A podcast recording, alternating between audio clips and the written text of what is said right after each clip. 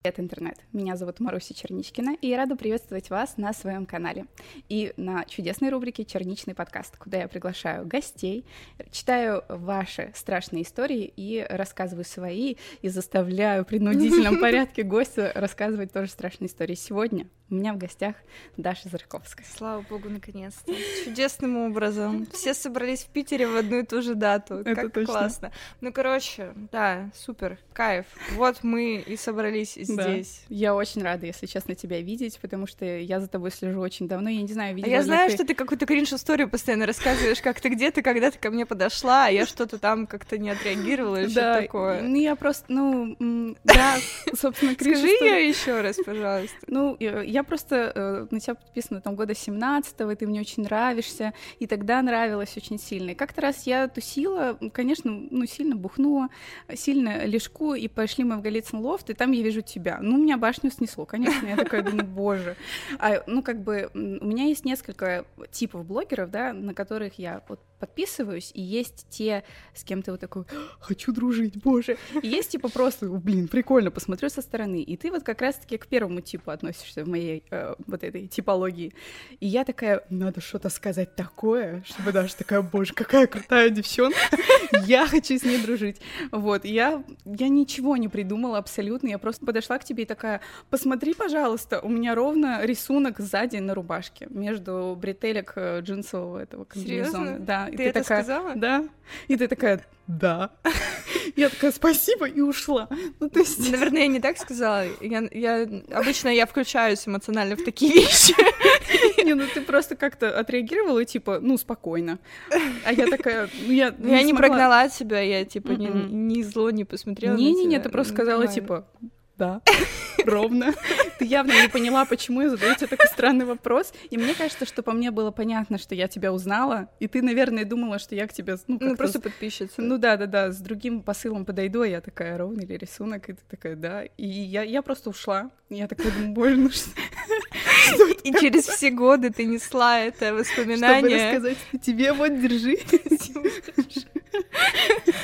Слушай, я даже не помню, были ли у меня какие-то кринжовые э, такие ситуации, когда я говорила какую-то глупость. Такого, чтобы я подходила к какому-то человеку, которого я в интернете узнала. Нет, наверное, нет. Просто у меня сразу сформировалась психологическая травма, потому ага. что я дружила со всякими блогерами очень плотно. Угу. И мы не могли... Ну, в семнадцатый год, помнишь, популярность Лиски, там, Дани Кашин, остальных ребят. Угу. Я не могла идти по улице, типа, особенно там с кем-то из них, э, нас постоянно прерывали люди, которые кричали, вы, блин, это дети и подростки, э, блогеры новые суперзвезды, новые рок-звезды, и постоянно кто-то кричал сзади или сбоку, и ты постоянно пугаешься, ага. и, э, короче, это травмировало меня, и поэтому я вообще никогда, мне кажется, никому не подхожу из популярных людей, которых вижу? Ну, наверное, было бы хорошо, если бы у меня тоже такая травма была, потому что я... Да ладно, нормально. Нет, там ты не понимаешь, просто на каких-то мероприятиях, где есть алкоголь, есть блогеры, это просто происходит какая-то трешанина. Я как-то раз выходила из туалета э, и как бы помыла руки, но я не люблю пользоваться сушилкой, и у меня руки были мокрые. А там была целая очередь из блогеров, и что-то я проходила мимо, они такие, привет, привет, начинают протягивать друг другу руки, я протягиваю руку, понимаю, что у меня рука мокрая, вышла из туалета, понимая, какая логическая цепочка могла связаться в голове у человека, которому я пожимаю руку, я такая, я ее помыла. Я предлагаю следующий мерч.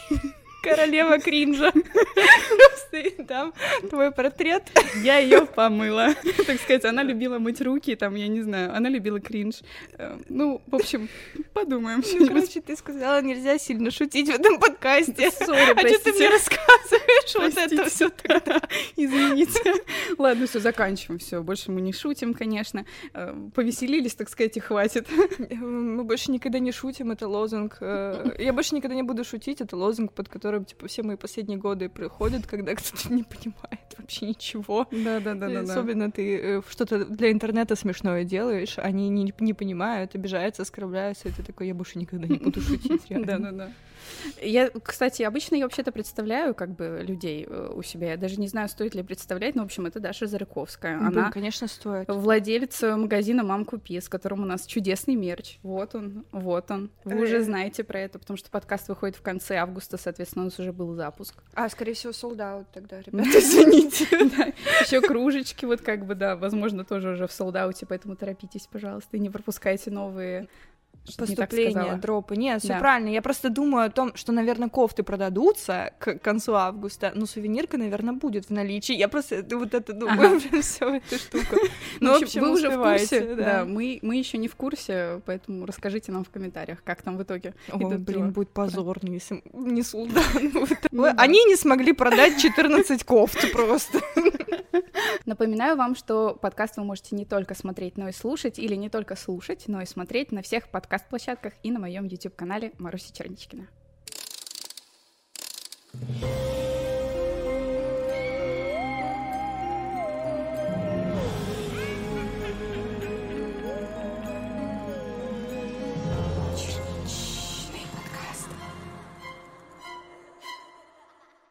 Привет, Маруся и ее гость. Очень давно смотрю ваши ролики, они помогают отвлечься от проблем и переживаний, да и просто здорово провести время.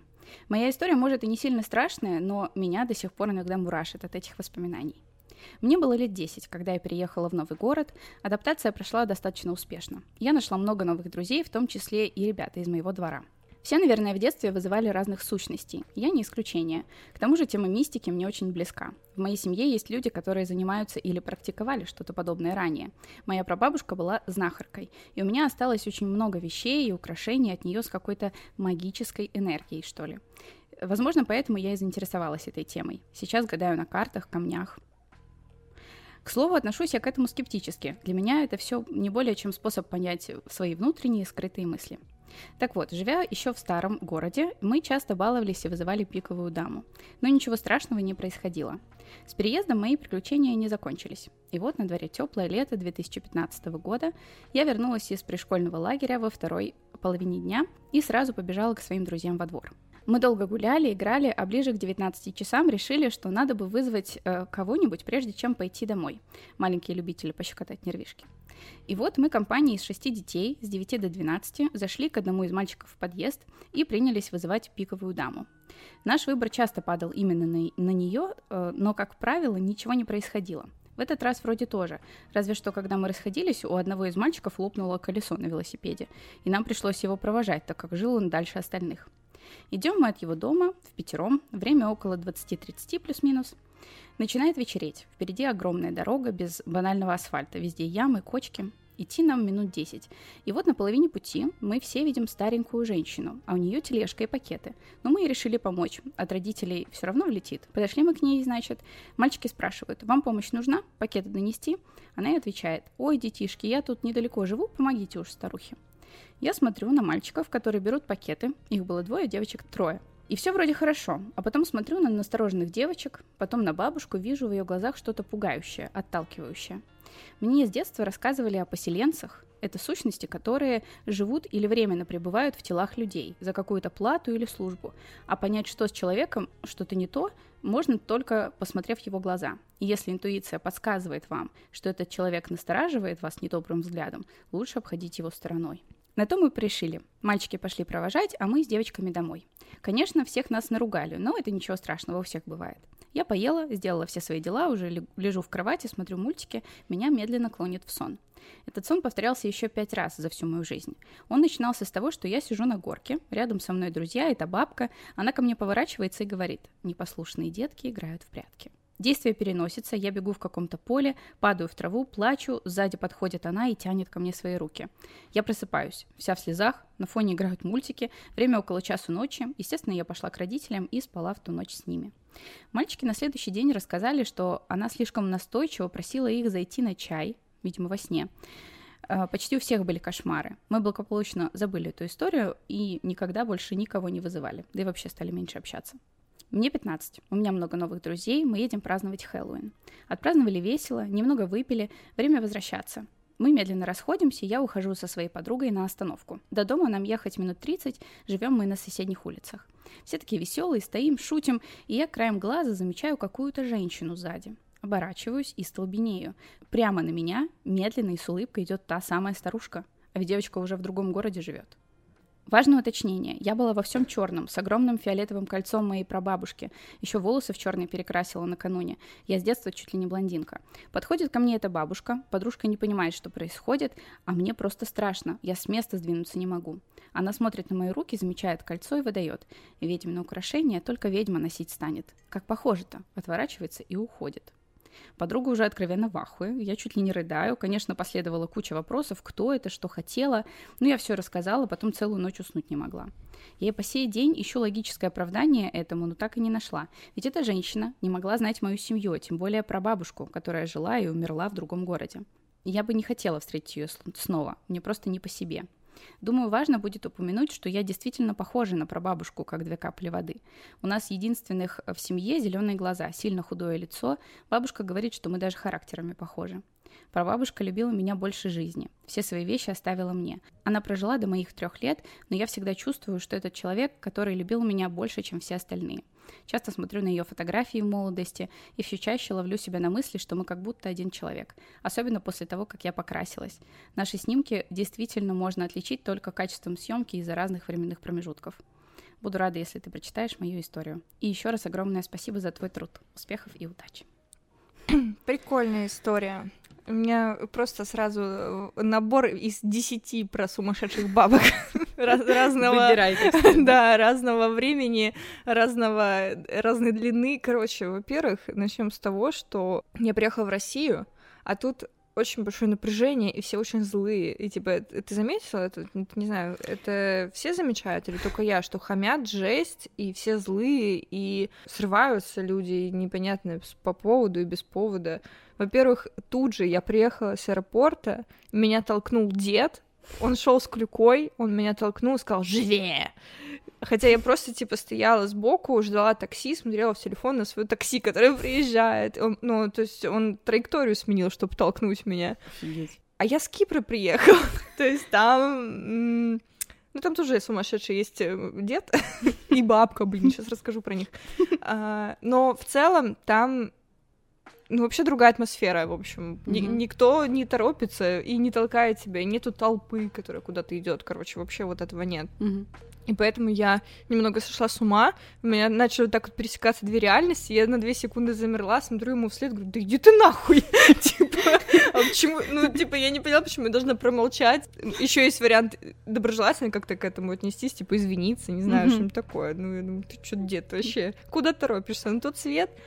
А по поводу сумасшедших бабок и дедов на Кипре. Короче, велосипед я купила. Первый день еду на велосипеде по велосипедной дорожке в Лимассоле.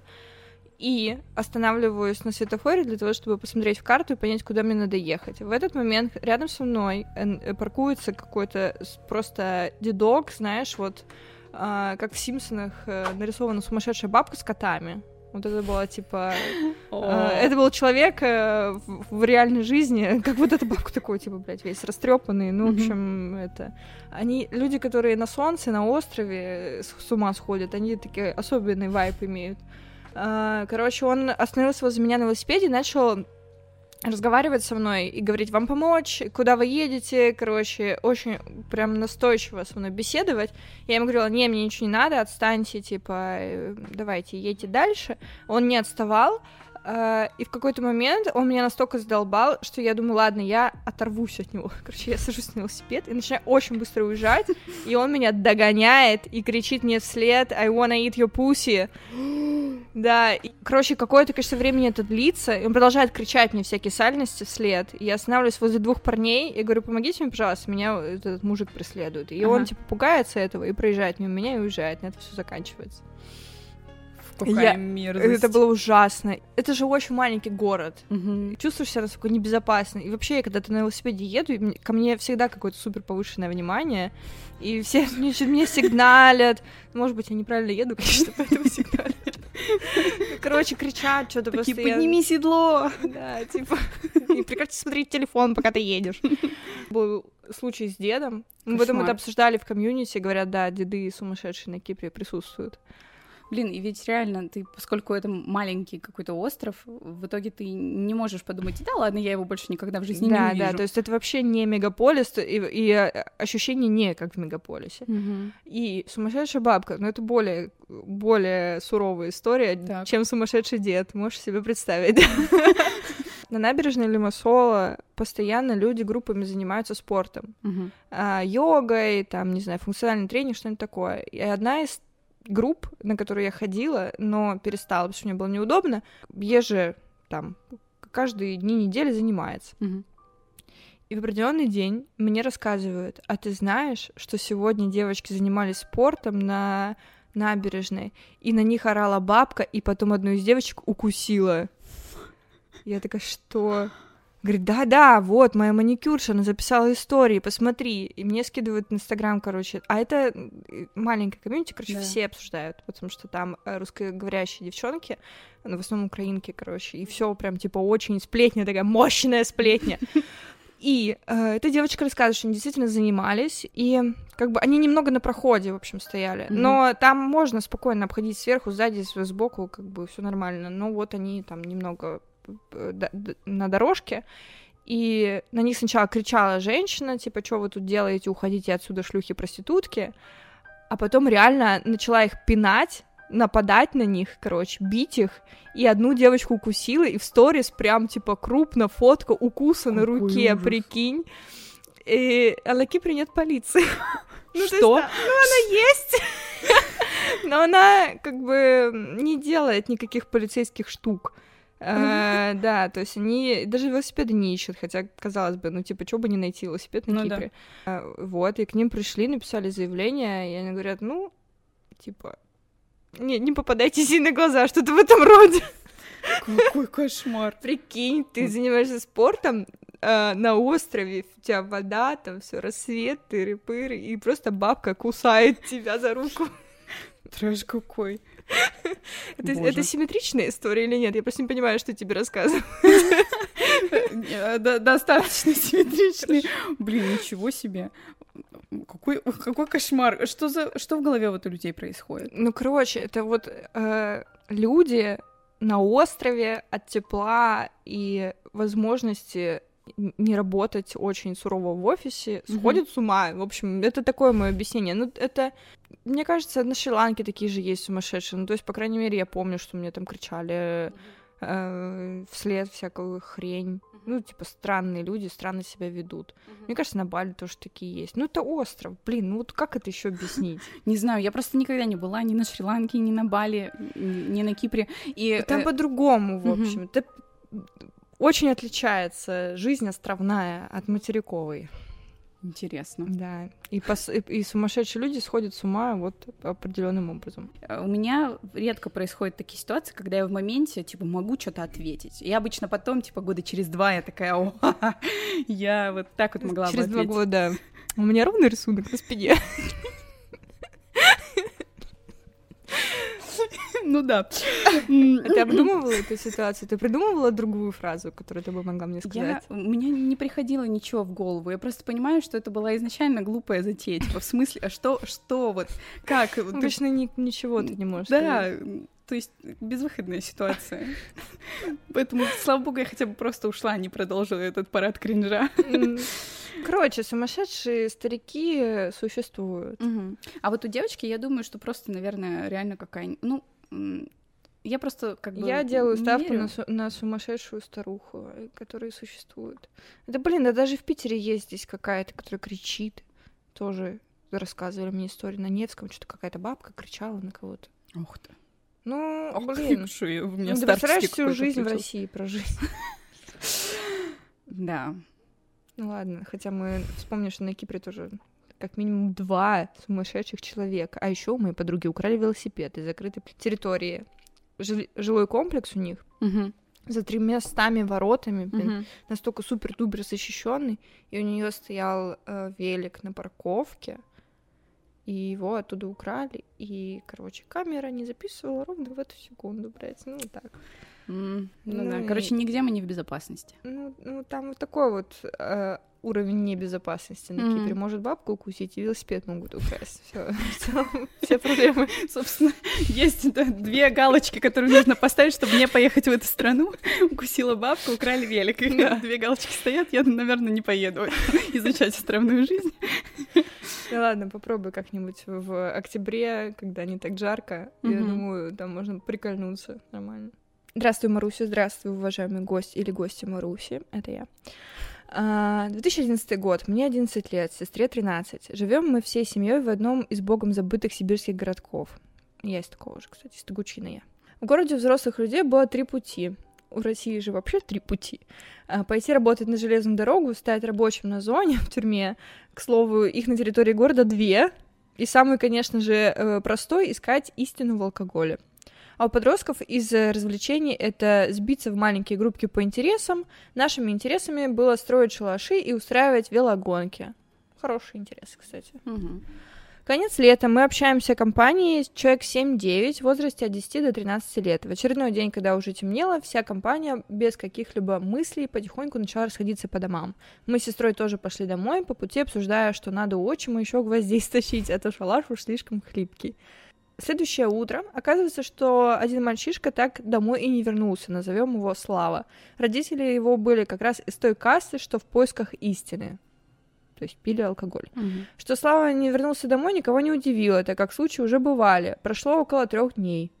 Славы так и не было. Уже вся улица стала его искать, шумиху наводить. Он хоть мальчишка и не самый примерный, но все же ребенок. Поехали местные телевизионщики, стали снимать ролики. Тогда его родители вышли из своего творческого отпуска и стали Славу искать. Резко стали образцовыми родителями. Была у Славы младшая сестра, но жила она у бабушки, не знаю уж почему. Прошло энное количество времени, и по нашему городку поползли слухи, что нашли на новом кладбище тапки Славы. Я не придала этому значения, людям же только поговорить дай, но зря. Очередной день, все на суете и слухах, меня с сестрой не пустили гулять, загрузили домашними делами, сестра помогала маме с готовкой, а я, как э, свойский пацан, помогала отчиму ворота ремонтировать. И вижу, как сестра Славы выбегает из своего двора, падает на колени и кричит так, что уши закладывает.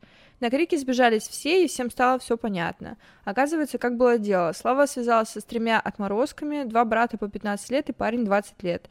Славе же было 13. Он с ними воровал и сдавал медь. Когда пришло время делить деньги, те трое сговорились, что Слава останется без доли. Случилась потасовка, у Славы углушили лопаты, он потерял сознание, те отморозки подумали, что он умер, вывезли его на новое кладбище, облили бензином и подожгли. Новое кладбище уходит очень глубоко в лес, и никто ничего не видел. Тапки валялись на кладбище, потому что его волоком тащили глубже в лес, откуда Жигули уже не проедет. Хранили его всем городом, столько много людей было. Казалось бы, это событие должно родителей вывести из, из алкоголизма, но нет. Отец Славы через полгода после случившегося в пьяной драке потерял зрение. Ему то ли выбили, то ли выкололи глаза, непонятно. Мать Славы через два года убила соседа и отправилась на 10 лет в тюрьму. Ебать. Э, Спасибо, что прошли историю. Ваш подкаст самый лучший успех. Его, твою мать, ну вот это, короче, э, российская глубинка, бессмысленная, беспощадная. Да, да, да. ужас. Грустно всегда очень читать э, такие истории, но ну, как бы, это реальность. Я сейчас только что прочитала книгу «Милые кости». Мгм. Я знаю, что есть фильм, и он всем нравится, собственно, но я что-то, короче, его не посмотрела.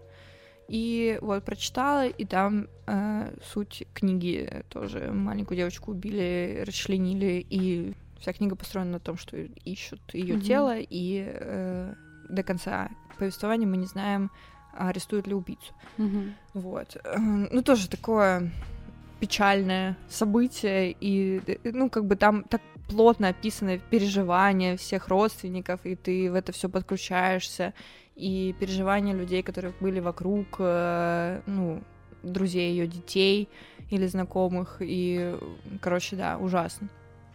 Да. Ну, фильм на самом деле очень мощный. Я его тоже смотрела еще тогда, когда вот он только-только выходил, там, какой-нибудь одиннадцатом году. Ну да, сто лет назад. Ну, в общем, да, давно. Вот, действительно очень хороший. Вот, поэтому советую потом посмотреть. Можешь потом говорить, что книга лучше. Да. Ты читаешь много?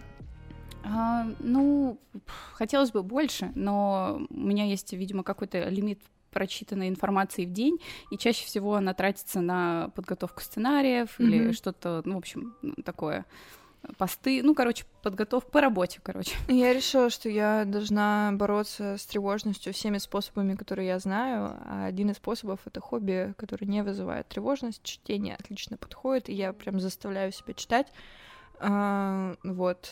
Не, это у меня вообще большие проблемы. Я не могу сконцентрироваться ни на чем, кроме типа длиннее твита или тиктока. Ну, я, ну, короче, судя по опросу, у многих такая проблема сейчас есть. Угу. И поэтому я прям такая, сегодня мое занятие на вечер или там на день это чтение. И я типа начинаю читать, прерываюсь, отвлекаюсь, опять читаю и так далее. То есть, короче, мне кажется, что стараюсь заставить себя. Да, с нашим клиповым, по-моему, мышлением это называется, типа очень хороший переход к большему количеству книг, прочитанных за год и так далее. Вообще, с...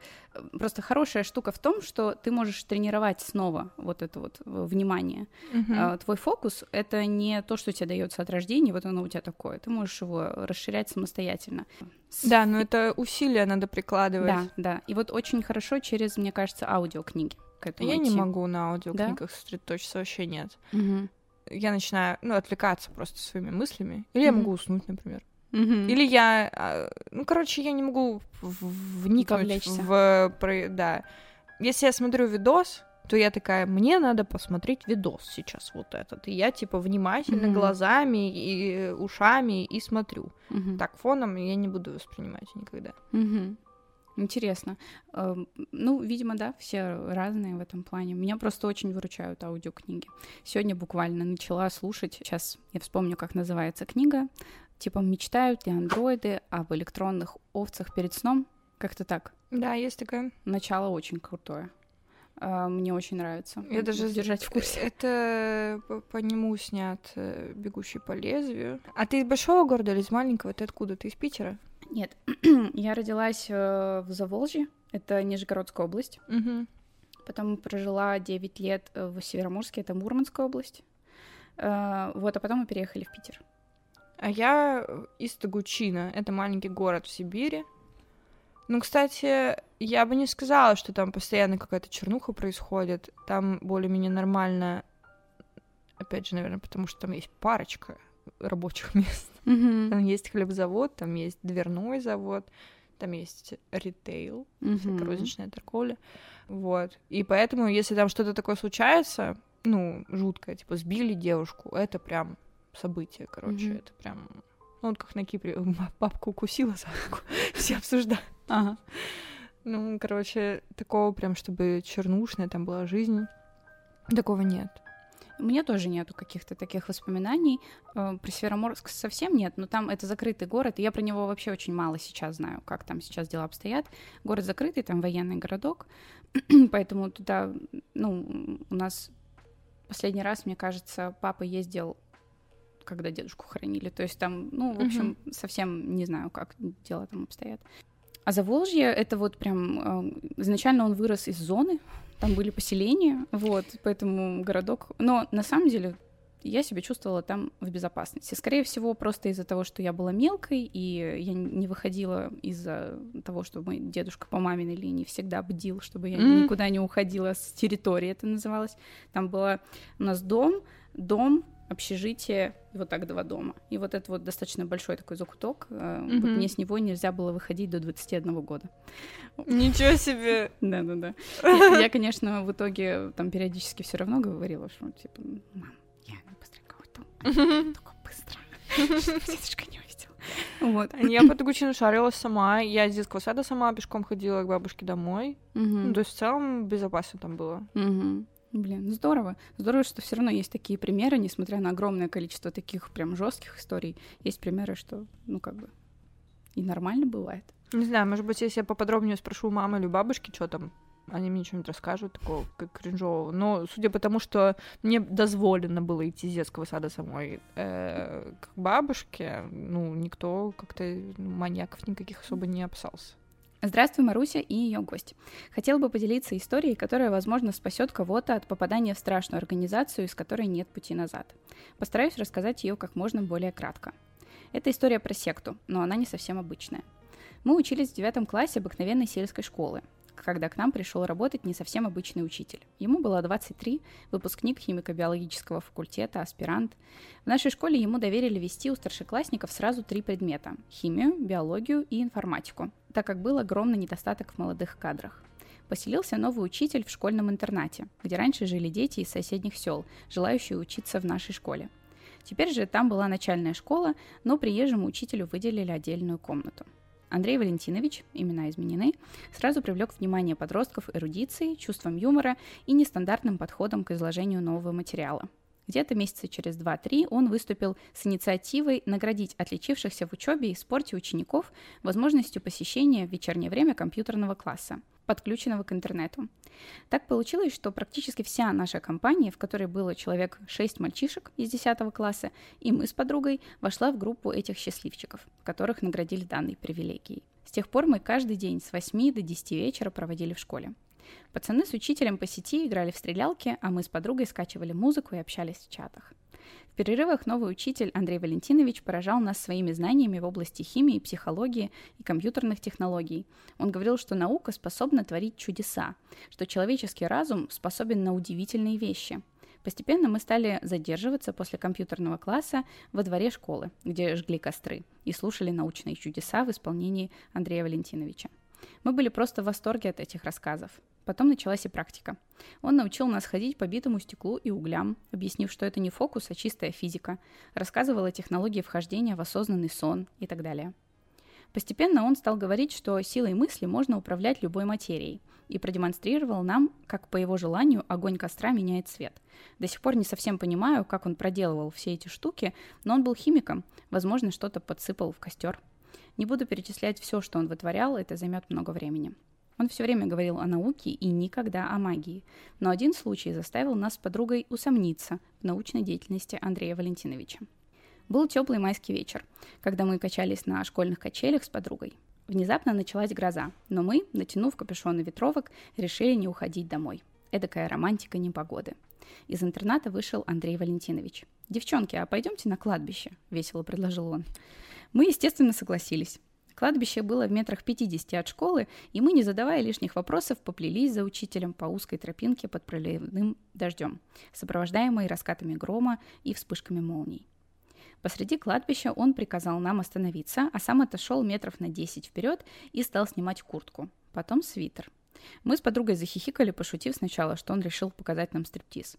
Конечно, мы обе были немного влюблены в молодого учителя, поэтому сначала не испугались. Тем более мы были вдвоем, но затем Андрей Валентинович раскинул руки в стороны, повернулся к нам спиной и стал кричать какие-то непонятные слова, похожие на заклинания. Ветер раздувал его мокрые волосы, ливень стекал по спине. Молнии, освещавшие небо за ним, превращали его фигуру на фоне крестов в жуткий силуэт из фильма ужасов. Страх сначала парализовал нас, мы прижались друг к другу, а затем, не сговариваясь, бросились бежать.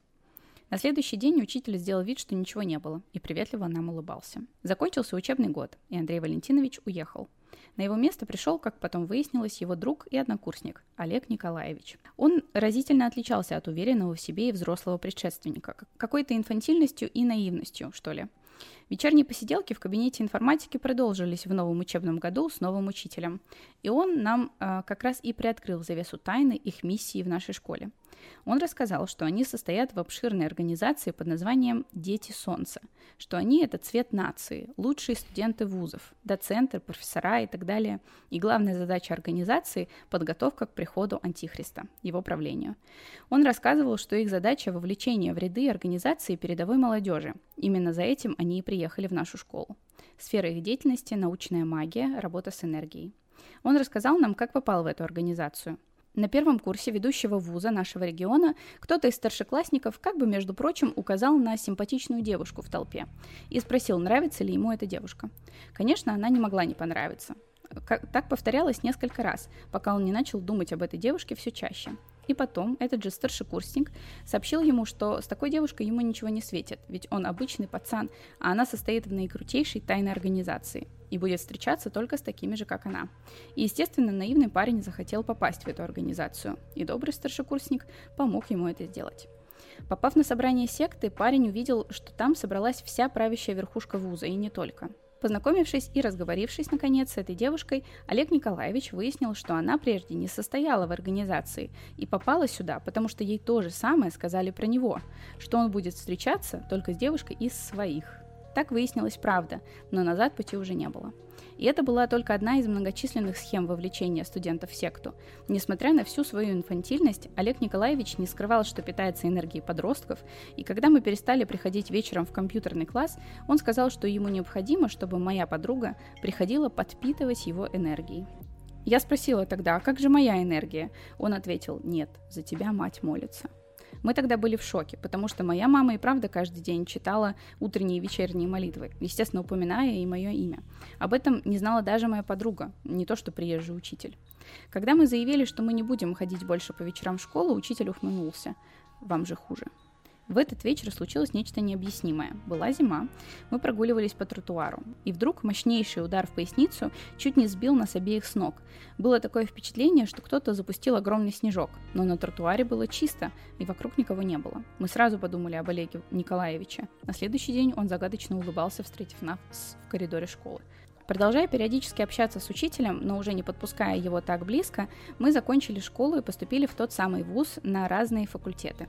Не знаю, были ли такие случаи у подруги, ведь мы постепенно переставали общаться, но один из преподавателей моего факультета до боли напомнил мне наших сельских учителей. Те же разговоры про энергию, материи, тоже зомбирование молодежи.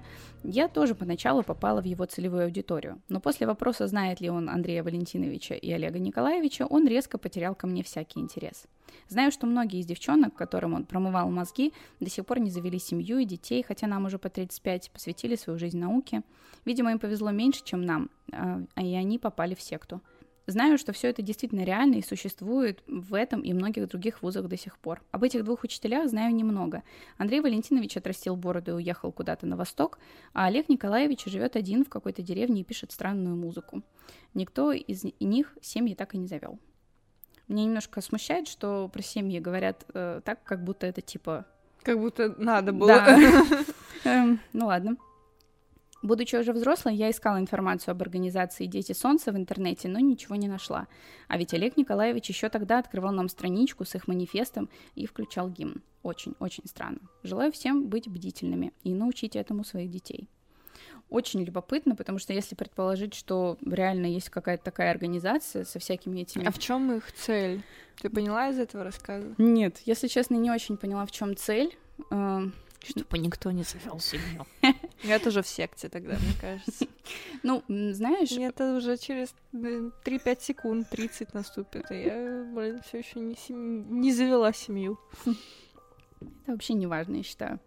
Знаешь, что как бы в этом и странно, и вроде бы как бы вполне возможно.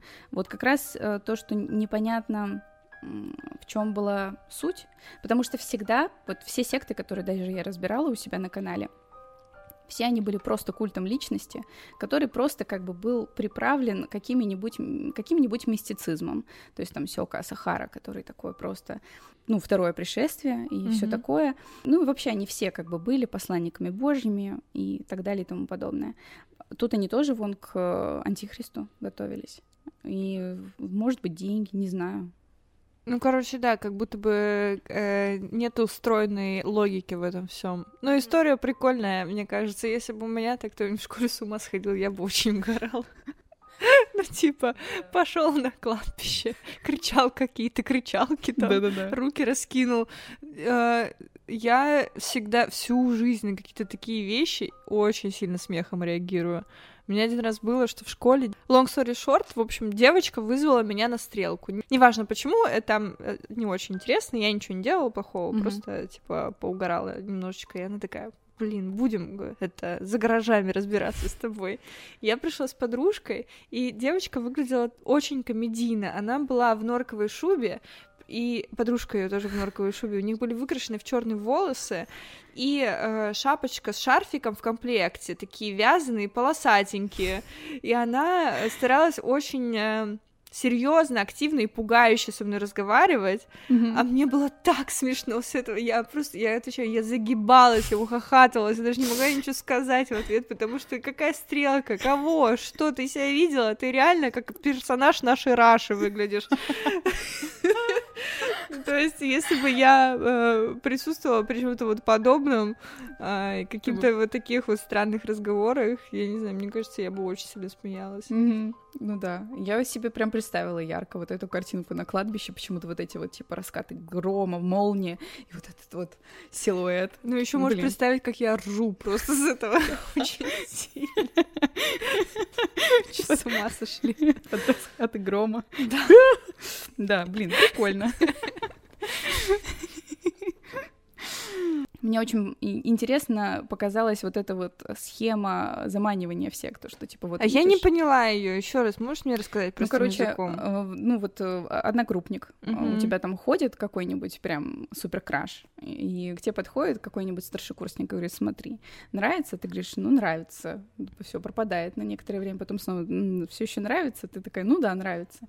И э, он тебе говорит, а вот он просто так с какой-то обычной девчонкой встречаться не будет. Вот если ты войдешь в нашу секту, а. то это самое. При этом того же парня, этого суперкраша, тоже обрабатывают с другой стороны и говорят, mm-hmm. что типа, видишь девчонку, крашиха? Он такой, блин, да. Они такие, ну вот будет встречаться только когда ты в секту войдешь. И так они вас Понятно. заманивают просто потому что... А ради чего-то все это в конце концов? Ну вот я не знаю, видишь, мне кажется, что девочка, поскольку сама в секте не была, поэтому она не рассказала там каких-то подробностей, но чаще всего это Жаль, либо я, деньги... я, я хочу, чтобы она вернулась в прошлое, вступила в секту рассказала нам подробнее. Да. Ну, я думаю, что сект, в секте всегда деньги. И э, культ личности, ты права, да, действительно. Мы все тут э, вот наше, э, наше предложение о том, как служить Богу. Э, короче, многоженство. Привет, Маруся и ее гость. Спасибо, что читаете мою историю. Когда моя бабушка вышла замуж за дедушку, она не понравилась его маме. Наши корни из республики Чувашия, такие маленькие деревушки, в которых до сих пор живы легенды и традиции. Так и моя, так сказать, прабабка была то ли ведьмой, то ли шепотуньей. Знаю, что карты ее очень любили. Моей бабушки на то время родилась уже старшая дочь. На подходе была моя мама. Мама родилась здоровой, но слабой. И к первому году жизни она была на грани смерти. Бабушка бегала по врачам, по бабкам, но все впустую. И вот когда мама начала синеть и испражняться кровью, э, Бабушка, видимо, ехала на телеге и плакала с мамой на руках. Она встретила незнакомую ей бабушку, которая сказала «это порча». Тогда бабуля на коленях упросила ее помочь, хотя та не соглашалась, говоря, что стара она для таких дел. Но, глядя на маму, согласилась, и она тогда сказала у тебя пропала твоя вещь личная. Хотели сделать на тебя, но ребенок перетянул все через половину к себе. Иди на перекресток и раздавай всем конфеты. Я буду с девочкой. Бабуля, не разбирая дороги, побежала в магазинчик и на перекресток. Позже, когда она раздала конфеты и забрала маму, то бабушка ушла. Больше бабуля ее не видела. Когда они приехали домой, маму прозовели щечки. Бабушка, обдумывая слова той женщины, вспомнила, что после прихода моей прабабки у нее с бельевой веревки пропало нижнее белье. И тогда, долго не думая, она собрала деда, тетю с мамой, и они уехали.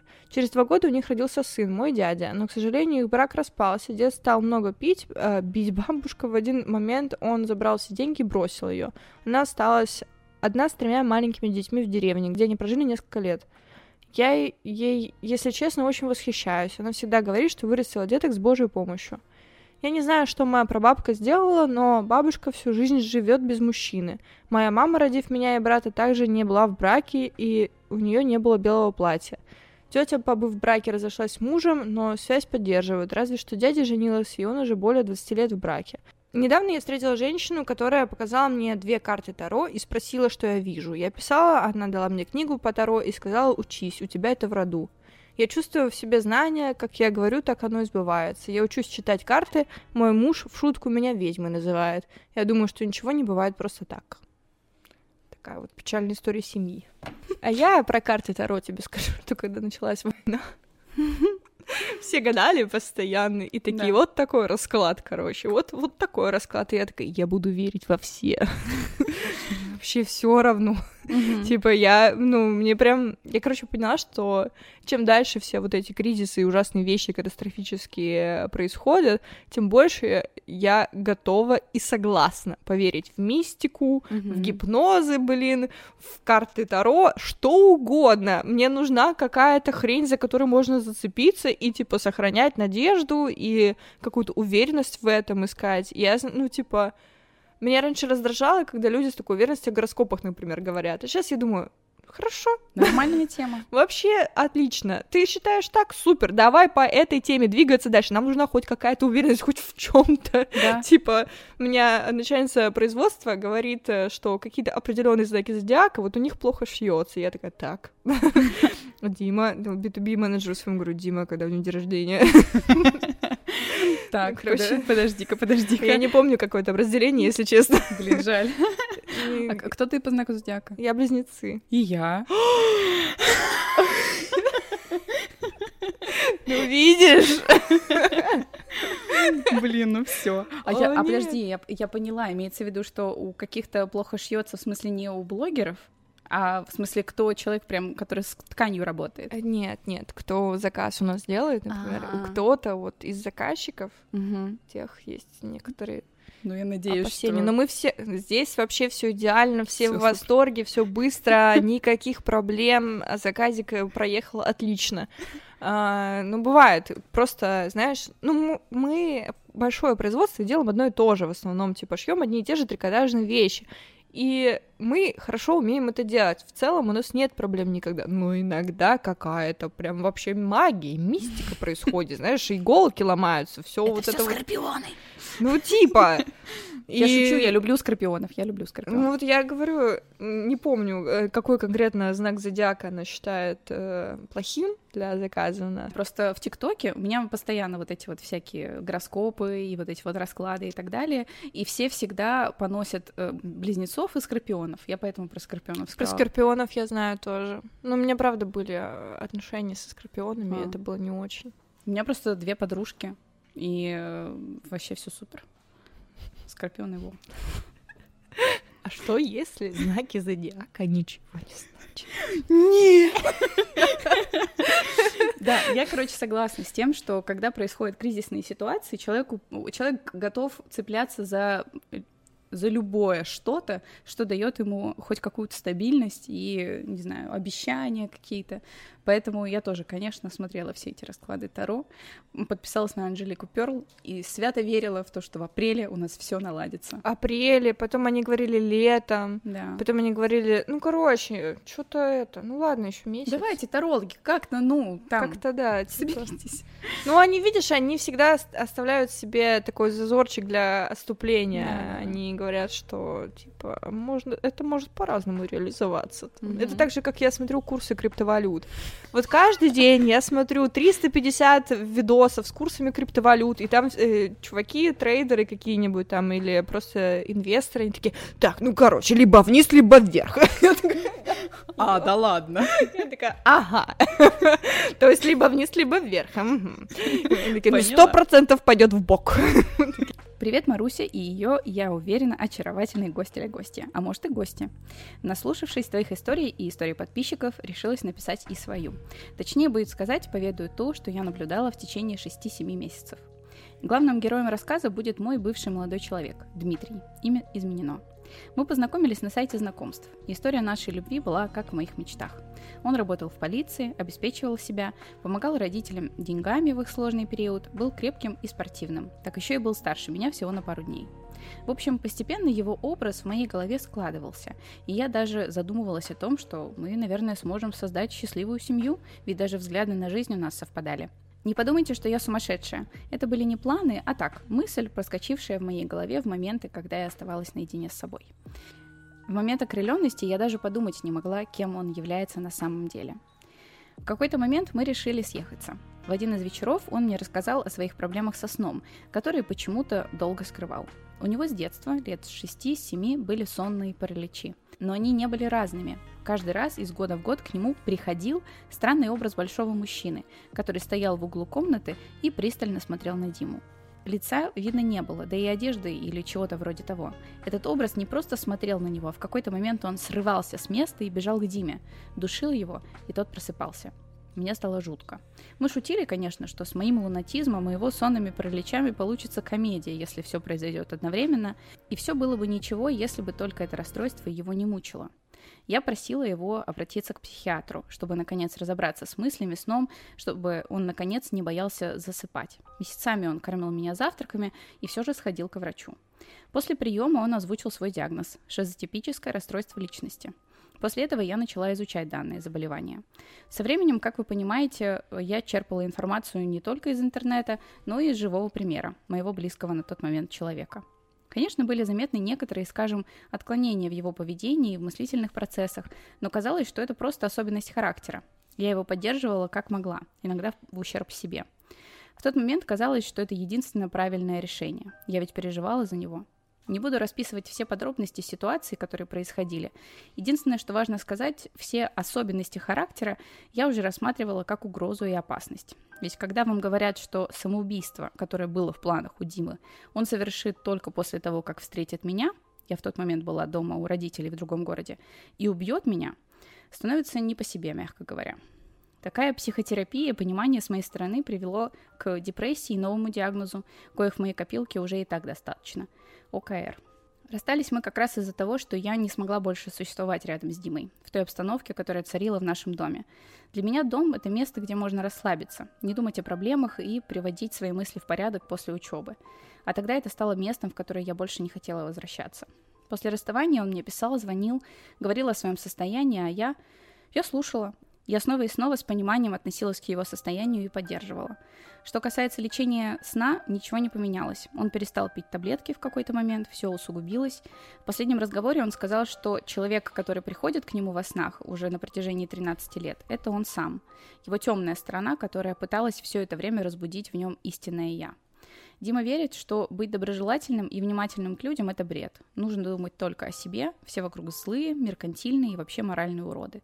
Мне снова стало жутко. Его галлюцинации и этот бред наталкивали меня на самые нехорошие мысли.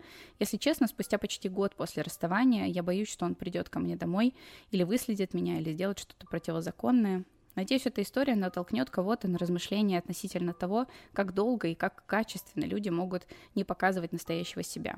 Может, запутавшись в своих масках, а может и специально, боясь показаться не таким идеальным, как хочется. Не бойтесь уходить из отношений, где вам тягостно. Над ними нужно работать, но вдвоем. Один не может долго тянуть все на себе. Даже если эта история не попадет в видео, я буду рада знать, что ваши красивые глазки прошлись по этому тексту. Даже легче стало после того, как я изложила это в данном письме. Сейчас со мной все хорошо. Новое окружение и правильное подобранное лечение поставило меня на ноги. Я счастлива быть собой и дарить это счастье окружающим. Писала историю на одном дыхании после очередного просмотренного видео, которое было снято с Ириной Драгуновой. Спасибо большое. Ладно, тут очень приятные слова. Спасибо, люблю.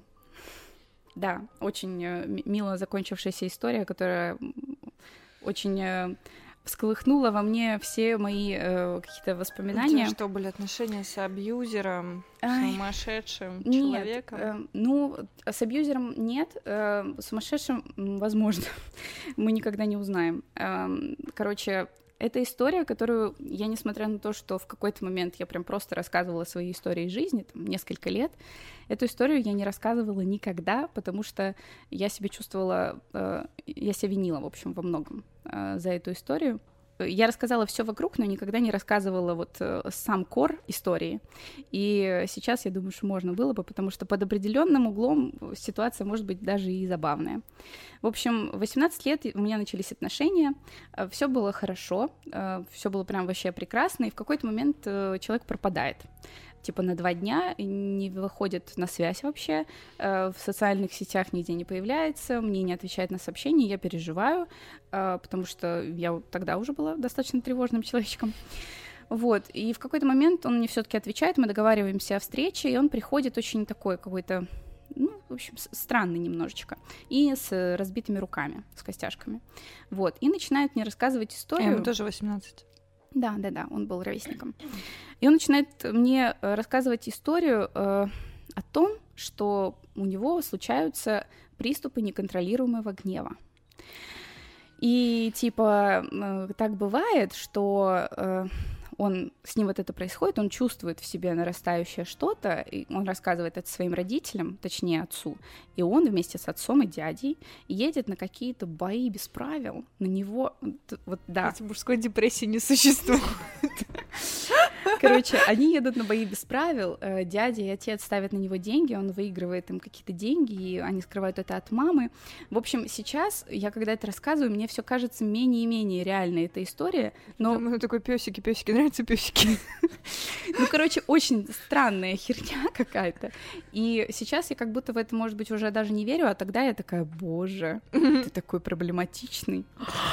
Мне нравится. Короче, ну, 18 лет ты романтизируешь все эти штуки, к сожалению. Надеюсь, что следующие поколения будут э, чуть более мудрыми. А я, ну, может быть, я зря так приписала все поколение к тому, что я вот так поступила. Ну, короче, я была глупа, вот так. Надеюсь, что сейчас э, как-то иначе это все происходит, но тогда я такая думаю, боже, это прекрасно. Но все было прекрасно до того момента, как я не увидела все своими глазами. В общем, произошла абсолютно тупейшая ситуация. Э, мы были на встрече выпускников, мы уже закончили школу, и мы с ним вместе пришли на встречу. И э, ситуация изначально была максимально тупая. Типа, у нас было, понятное дело, на 18, у нас ограниченное количество карманных денег, и мы э, проели все мои деньги, все его деньги. Мы заказали два кальяна на огромную, эту самую огромную компанию, и у нас были два таких тролля школьных, и они заказали себе отдельный. И, конечно же, у них был кальян вкусный, а у нас, э, у всех остальных, там, типа, 15 человек, невкусный.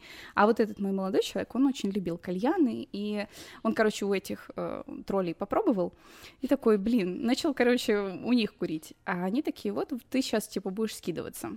И я, как бы, своему молодому человеку говорю, не надо, потому что у нас деньги закончились. И он обиделся. И обиделся он О, очень... Боже, просто. Да. Обиделся он очень крепко, он со мной практически не разговаривал тот вечер.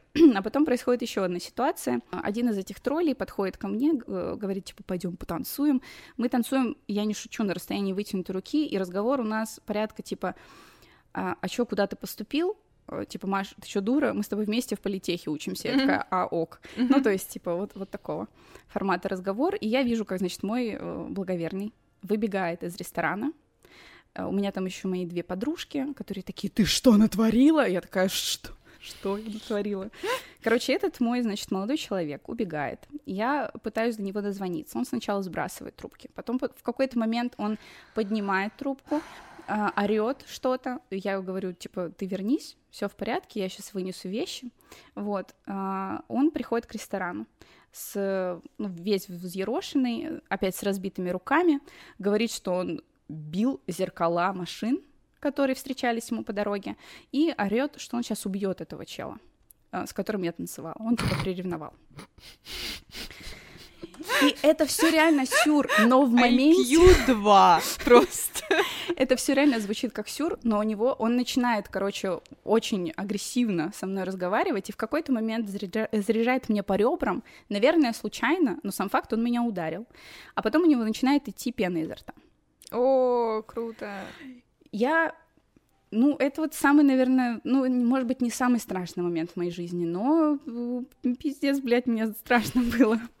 Вот, слава богу, там был мой друг, которого я истошно позвала, он начал, короче, трясти этого моего чела, бить по щекам, он пришел в себя, и э, к чему я вообще вспомнила-то про эту историю? Потому что мы с ним тогда, ну, типа, разошлись по домам, все такое. Я всю дорогу, пока он меня провожал до дома, я что-то болтала просто без умолку, потому что я просто боялась замолчать. Эм, а потом я осталась дома и просто сползла по стене. Такая, боже, а что произошло? А если бы там, типа, не было людей? А если бы он начал меня бить? Ну, понятно, что я себе уже будущего с человеком не видела абсолютно.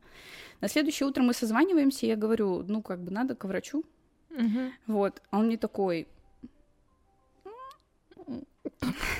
Ну, короче, он мне начинает говорить, что я, типа, почитаю статьи в интернете, потом такой, я вот почитал статьи в интернете, и вот говорят, что нужно просто вот в момент, когда вот агрессия, да, нужно прекратить общение с человеком, который вызывает у тебя такие эмоции. Я такая, ты понимаешь, что не работает.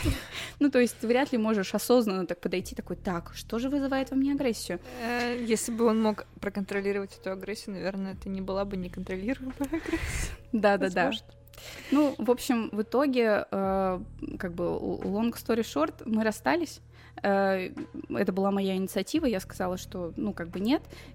Чувствовала себя безумно виноватой, потому что я понимала, что это вот человеку нужна моя помощь, и все мои спасательские вот эти вот штучки, они mm-hmm. такие, как же, ну вот же, спаси. А, но головой я понимала, что, ну, это не моя проблема. Блин, прикол, что ты еще нашла в чем себя винить в этой истории, типа прощать, винить и так далее. По-моему, чел кринжовый.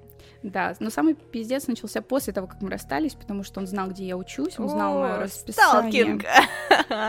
И вот про это Это я... моя любимая часть от нашей. Про это я рассказывала на подкасте, он следил за мной, э, была безумно странная ситуация, когда он... Э, он потом через месяц, слава богу, сталкинг прекратился, потому что он ушел в армию. Вот, и он вернулся из армии, и... Э, Интересно, эпилептиком в армии прикольно, наверное, быть. Блин. Такое, сейчас об этом подумала. Да. Фух.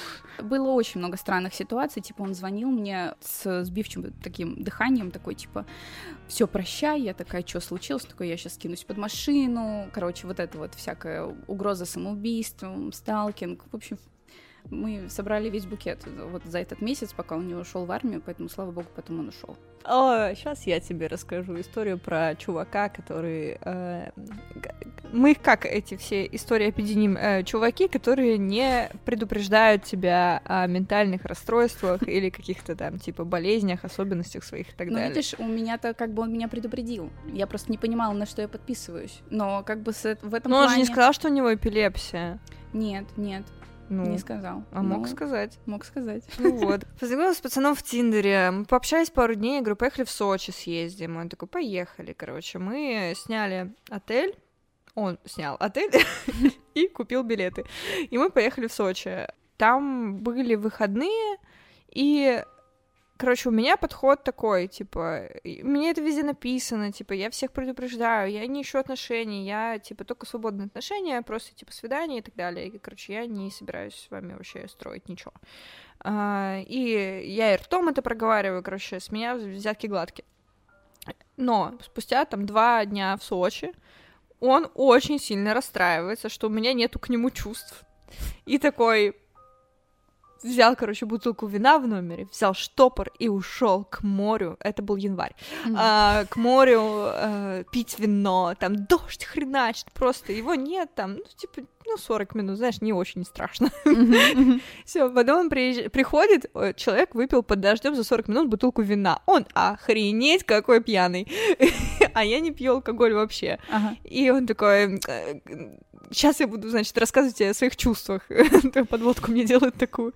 А, он там большой номер такой с гостиной, все такое. Я сижу на диване, говорю, ага, закажи за меня безалкогольный пиво, пожалуйста, я послушаю тебя.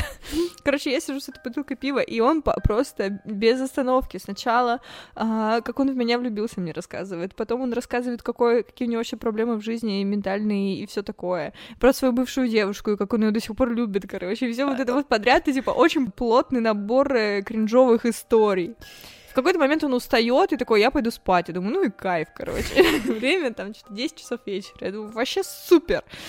Э, я, типа, там большая такая не двухспальная даже, ну, короче, больше, кровать огромная. И я там, типа, с краешку лежу, у меня свет горит, я там что-то видео посмотрела, почитала, и такая, думаю, ну, и тоже спать лягу. Проходит пара часов, типа, я слышу движение, он, человек встает, начинает ходить, короче, туда-сюда, короче, вышел в коридор, я еще, типа, сквозь сон подумала, пожалуйста, не ссы в коридоре. Ну, просто Какой... вот, я не знаю, почему у меня эта мысль возникла, но вот, короче, об этом я подумала, это я четко помню. Потом он походил, что-то, короче, лег обратно. Потом встает, снимает с себя все, типа трусы с себя снимает, короче, все снимает, и начинает шариться по полке. Э, ну, короче, представляешь, в отеле такая полка, да? Mm-hmm. Там лежит косметика моя, какие-то вещи разбросаны. И я такая, что ты ищешь, блядь? Включаю свет и говорю, Зай, что ищешь? И он поворачивается ко мне, держа в руках мою палетку теней, и говорит, открой, пожалуйста. Я начинаю ее открывать, говорю, а зачем тебе? Час ночи. Говорю, а зачем тебе это? И тут я понимаю, что он спит. А-а-а. Я понимаю, что он лунатит, потому что у него начинается шизофреническая такая речь. Вообще, короче, по структуре предложения правильные, но смысла не несут никакого. То есть они просто набор всяких слов, э, вот так вот, глаголов, э, mm-hmm. существительных. Я такая ты, ну, типа, начинаю задавать ему какие-то вопросы, понимаю, что он спит, поворачиваю голову и вижу след от говна на кровати. Я понимаю просто все в эту секунду. Я такая, блядь, короче, я встаю и начинаю очень быстро собираться, пытаюсь, короче, разбудить его криком, э, ну, типа, кричу на него, он просыпается в какой-то момент, я говорю, что там, блядь, на кровати, что там в коридоре? Он же выходил туда. И он такой, о, это уже плохо. И начинает, короче, стягивать простыню и просыпается. И я ему пытаюсь объяснить, что произошло, и он мне не верит. То есть он просто в отрицаловку в какую-то уходит. Я очень быстро собираюсь, ну, типа, секунд 15 у меня это заняло. Я забываю половину вещей, это, значит, новая подводка маковская. Моя все там осталось. Я вылетаю из отеля, а мне самолет у меня на следующий день, там, типа, через 10 часов из серии. Угу. Я ст- стою, курю возле отеля, думаю, чё за хуйня? Просто я никогда не видела лунатящих людей, во-первых. Ага. Во-вторых, чтобы чел насрал, блядь, по факту на свидании. Ну, то есть, как бы, а ну, как да. это еще описать? А, такого в моей жизни не было опыта. Я так подозреваю, не у всех он был аналогичный. Да. Я записываю в женский чат голосовые, говорю, девки, вы ща охуеть! А я им фотки его скидывала, такая, оцените по шкале от 1 до 10, типа, перед этим у бассейна лежит. Вот такой вот романтический трип. 10 из 10. Вау. Вот, короче, я перехожу дорогу, снимаю какой-то дешевый отель, там, типа, другой, а этот был дорогой. я, я такая думаю, я не хочу снимать за, там, 20 тысяч рублей номер на 10 часов. Я, типа, я считаю свои деньги. Перехожу дорогу, снимаю какой-то дешевый, и просто, э, если бы это было нервное напряжение до определенного момента, я бы не уснула, но оно было настолько высоким, что я уснула мгновенно, типа, вот мне организм такой, блядь, аварийное отключение, мы не можем это осознать. Боже. Да, и я, типа, засыпаю, на следующий... и он мне продолжает что-то писать. Мне что-то пишет, я говорю, не пиши мне, я тебя сейчас заблокирую. Mm-hmm. Типа, не надо, вообще не пытайся, а про ни, ни, да. ничто не заработает. Ни, ничего. Вот, и на следующий день я уже в аэропорту, я приехала пораньше, поменяла свое посадочное место, короче, в другой стороне самолета. И мне пишет, ты типа так быстро собиралась, что ты прихватила мою зарядку. Я думаю, ну ладно, зарядку надо вернуть. Я прохожу в самолете мимо него, просто такая и дальше хреначу. А потом, когда я это рассказывала, и в интернете об этом писала, люди, типа, говорили, как им его жалко. И, типа, вставали на его сторону. Я говорю, да, блядь, безусловно, жалко, но мне меня жалко сильнее. Ну да. Ну, типа, конечно, он не виноват, он же неосознанно это сделал, тыры-пыры, но, блин. Ну, ситуация кринж. Ну, типа, если ты, как бы, подозреваешь, ну, ты же, наверное, должен знать. По, mm-hmm. по, по идее, ты живешь как бы с этим, так или иначе, ты знаешь об этих эпизодах. Хотя мне потом мой друг рассказывал примерно плюс-минус историю, что он тоже напился Обосрался. и нассал в коридоре э, там сумки или обувь, вписка была, короче, на вписке это было. Uh, и тоже он, типа, это было абсолютно неконтролируемо. Ну, это вот это такое пограничное состояние между сном и реальностью. Фух. Прикинь! Жестко. Единственное, я слышала, что будить лунатиков нельзя, типа вот во время их... Э, ну, это сам... хрень, мне кажется. Да? Ну да. Я просто ну, что они слышала... напугаются? Не знаю. Короче, я слышала, если что. И будьте осторожны. Ну, я думаю, что нельзя будить, чтобы они себе вред не причинили, если они там с ножом в руке стоят, а, например, угу. что-нибудь такое, ну, как-нибудь ты можешь такой, ух, угу, как-то угу. поаккуратнее с ним, или они там, например, на подоконнике. Ну да. А, а тут-то чё? Насрет еще раз. Обосрется от страха. Я думаю, психологическая травма у него есть. Ну, теперь я думаю, что она, к сожалению, образовалась. Но и у тебя тоже.